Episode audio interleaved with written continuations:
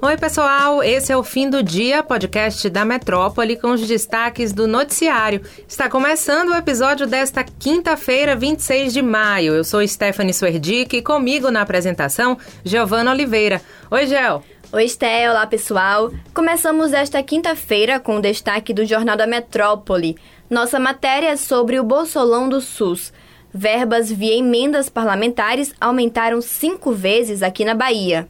Para quem não está por dentro do que é o Bolsolão do SUS, a gente explica. Pensando na reeleição, o presidente Jair Bolsonaro entregou em 2021 grande parte do controle dos 7 bilhões e 400 milhões de reais dos recursos do Sistema Único de Saúde, o SUS, a deputados e senadores através do chamado orçamento secreto, um esquema criado pelo governo para distribuir verbas públicas a parlamentares do Centrão de maneira sigilosa em troca troca de apoio político. Essa manobra foi revelada em uma reportagem do jornal O Globo na semana passada. Apelidada de Bolsolão do SUS nas redes sociais, a prática gerou a distribuição indevida do dinheiro voltado à promoção de políticas públicas em estados e municípios.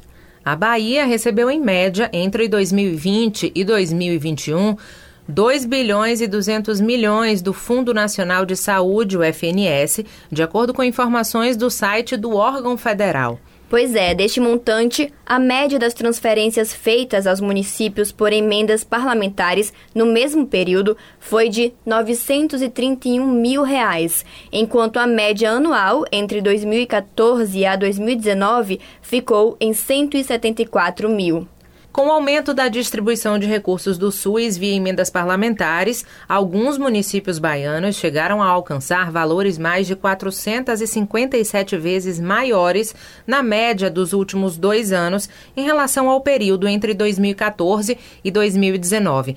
No estado, as cidades que tiveram mais discrepâncias foram a Bahia, Itamari e Madre de Deus. Para conferir a matéria completa, acesse o portal Metro 1 e vá até a aba Jornal da Metrópole. E por aqui a gente está sempre de olho nas movimentações políticas, ainda mais nesse ano eleitoral. E a pauta agora é sobre o MDB.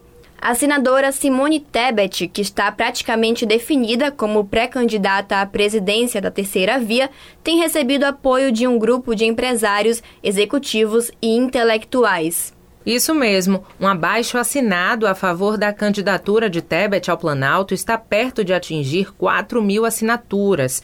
Entre os nomes que aparecem na lista estão figuras como os economistas Armínio Fraga, Eliana Cardoso e Afonso Celso Pastore, que já foi citado por Sérgio Moro como seu principal conselheiro para a disputa presidencial. Em entrevista ao Estadão, Pastore já chegou a afirmar que a intenção é tentar conquistar corações e mentes de um grupo grupo da sociedade que não se sente representado nem por Lula, nem por Bolsonaro.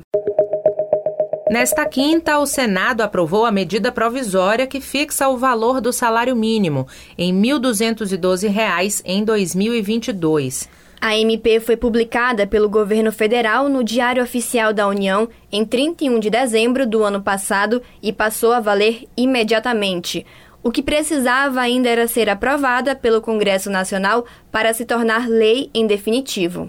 Exatamente, o texto já passou pela Câmara dos Deputados e agora segue para promulgação pelo presidente Jair Bolsonaro.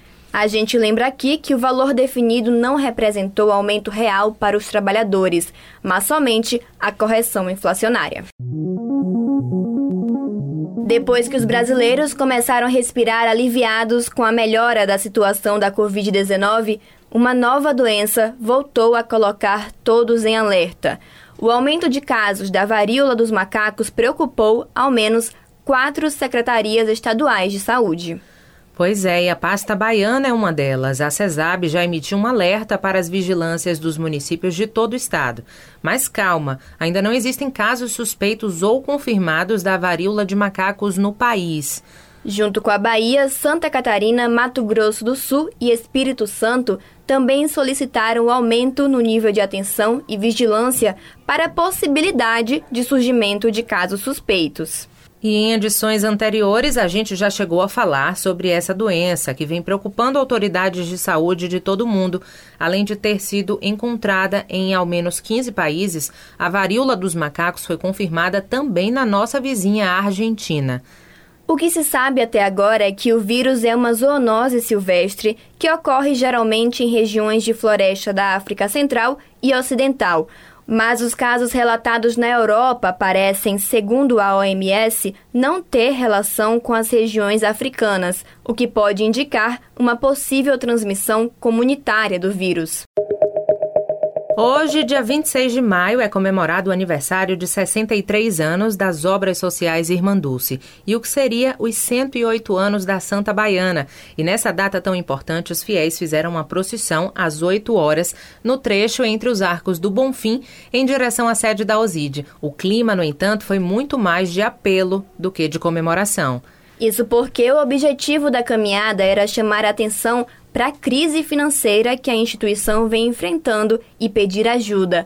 A OSID enfrenta hoje a pior crise financeira da história, com um déficit operacional de 24 milhões de reais. A gente lembra que essa situação já foi pauta aqui no fim do dia e no Jornal da Metrópole.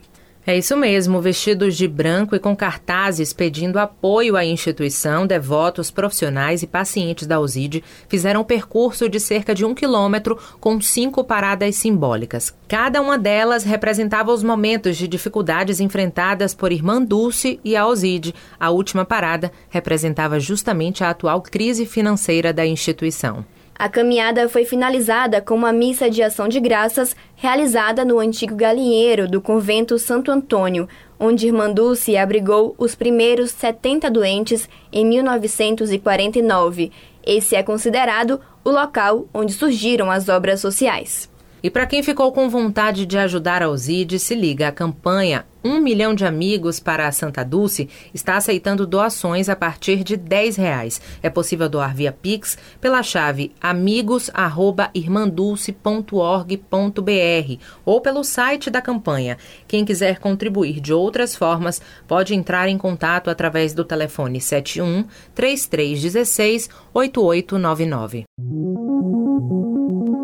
O episódio de hoje fica por aqui, mas se você quer ter acesso a mais notícias, é só entrar no metro1.com.br e se manter informado. Acompanhe também a gente pelas redes sociais, no Instagram, arroba grupo.metrópole e arroba metrópole lá no Twitter.